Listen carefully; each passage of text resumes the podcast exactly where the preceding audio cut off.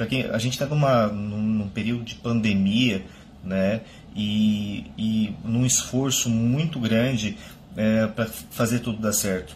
E, e, e assim extremamente é, desmotivador quando boatos, é, situações são, são invertidas nas mídias, nas redes sociais e a população, que é para quem nós trabalhamos, fica contra o hospital. Né? É, eu, como todos vocês sabem, eu, eu sou um cara que gosta muito de Laguna.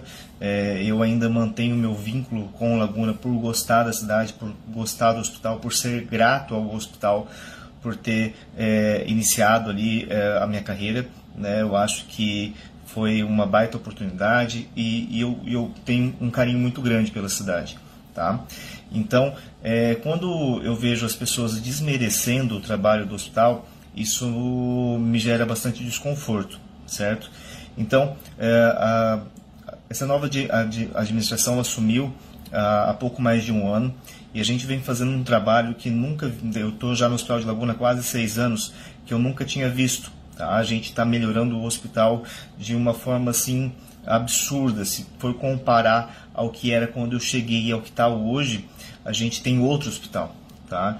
Então, é, dentro da, por exemplo, dentro dessa crise do, do, do coronavírus, nós criamos é, vários protocolos, criamos uma sala de primeiro atendimento isolada, especializada, com respiradores, com todo o, o necessário para que, uh, para que fossem atendidos os pacientes muito bem. Né? É, diferentemente de quando eu cheguei aqui, quando eu cheguei aqui tinha um respirador velho na UTI, na UTI não, na, na emergência, que para funcionar às vezes, às vezes, a gente tinha que dar um, um chutinho, um soquinho para ver se ele ligava. Hoje nós temos quatro respiradores novos na emergência. Tá?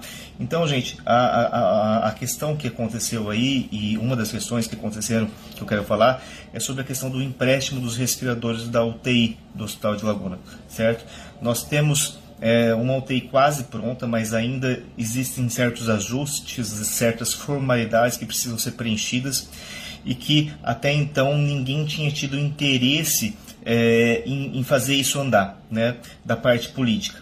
Né? A partir do momento que veio o coronavírus, é, apareceu sim essa, essa, esse interesse, talvez é, formas efetivas finalmente de ajudar, porque muita gente, muito político aí gosta de falar que está fazendo, que, que, né, que, tá, que fez isso, que fez aquilo, e a gente não vê isso acontecendo.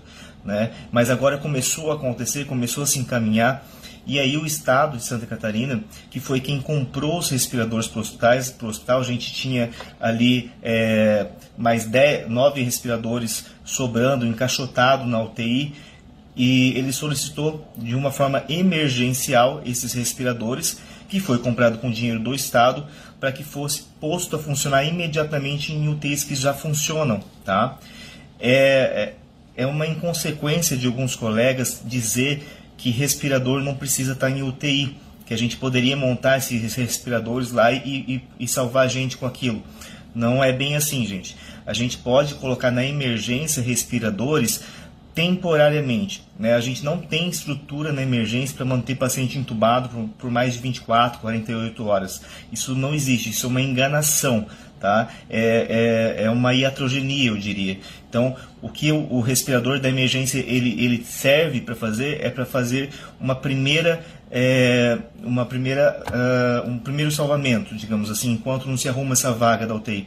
Por quê? Porque eu preciso fazer gasometria, eu preciso controlar vários parâmetros no, no, no paciente que precisa estar dentro de uma UTI. Né? Como que um médico é, que atende a porta da emergência vai estar de olho num paciente que está entubado? Né? É muito difícil. Isso pode, isso acontece, acontece, mas é com pouco espaço de tempo, de uma forma que não comprometa a vida do paciente. Né? É, é uma enganação para o paciente, para a família do paciente, achar que ele está ali na emergência entubado e está sendo bem assistido a longo prazo porque não está. Esse paciente vai vir a óbito de qualquer forma, entubado, se ele não for transferido para uma UTI que tenha o suporte, que tenha os exames necessários para ajustar isso.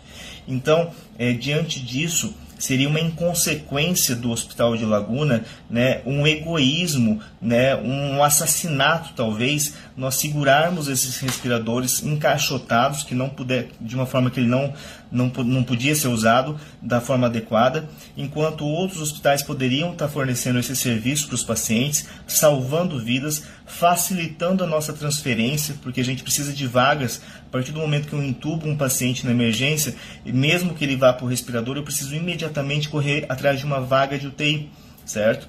Então, isso viria a facilitar a forma da gente transferir esse paciente, porque, lógico, teria mais vagas. Né? É claro que em um primeiro momento, quando me pediram esses respiradores, pediram para a direção e a direção é, lançou isso ali na, é, de uma forma a, a, consultar, eu disse que não, a gente não ia liberar esses respiradores porque a gente ia precisar. Mas a partir do momento que eu pensei que nós não temos estrutura, não temos capacidade, nesse momento, pelo menos enquanto a UTI não está pronta, de colocar 14 pacientes entubados na emergência, com um médico atendendo à noite e dois médicos durante o dia é impossível, tá? Então, é, eu teria eu, eu estaria sendo é, egoísta, eu estaria sendo colaborando com a morte de muitas outras pessoas se eu não tivesse é, cedido esses respiradores temporariamente para o Estado. O Estado esse que a partir de então é, abriu conversa com o hospital e aparentemente tem vontade, tem a intenção de abrir a nossa, a nossa UTI. E aí sim esses respiradores voltam. Nós sabemos onde estão tá esses respiradores. A partir do momento que a gente precisar, a gente vai lá e vai buscar e vai trazer de volta, se o Estado não, não, não nos devolver. Certo? Então, pessoal, tem que ter consciência na hora de falar as besteiras que estão falando aí na internet, né? Tem que ter é, um pouquinho de saber o que se passa dentro do hospital. A gente passa, passa, por uma crise financeira do hospital de mais de 10 anos. Foi apresentado para vocês é, a, o, o, estudo de viabilidade econômica. Agora né, que o Estado que consegui, aumentou a, a, o, o repasse mensal do hospital, de forma que a gente vai conseguir pela primeira vez pagar em dia todos os funcionários, vai conseguir melhorar os equipamentos do hospital, vai conseguir melhorar as internações, melhorar a clínica médica, então tem muito para melhorar. Isso não, não faltava vontade da administração, nem da direção, nem dos médicos, nem de ninguém, nem, nem da prefeitura. Né? Faltava dinheiro. Né? E sem dinheiro a gente não faz nada nesse mundo, na, muito menos na saúde. Né? A saúde é cara, certo, pessoal? Uma outra situação, então, só resumindo, eu queria que ficasse muito bem explicado. Nós não fomos negligentes na hora de repassar esses respiradores. Nós estamos salvando vida com essa atitude, né? E a gente precisa pensar um pouco no outro e não pensar só na gente, né? Seria uma, um egoísmo muito grande isso ok? De forma que eu gostaria que vocês entendessem que esses respiradores, mais do que quatro, a gente tem quatro respiradores na emergência, eu acredito que quatro pacientes entubados a gente consegue em dois médicos ali, mais a porta que a gente atende mais de 130 pacientes por dia, é, administrar até esses pacientes serem transferidos. 14, 13, 14 é impossível, né? Seria enganação para vocês. Seria gastar dinheiro público desnecessariamente e matando gente, ok? Então, essa é a minha visão. É por isso que esses respiradores foram emprestados, mas eles vão voltar tão logo o Estado se disponibilize a abrir nossa UTI, que precisa de pequenos ajustes, que uma vez liberada essa verba, dentro de 30, 40 dias no máximo, essa UTI está aberta. Então precisamos também que a população se coloque do lado do hospital, cobrando os nossos governantes para que isso aconteça.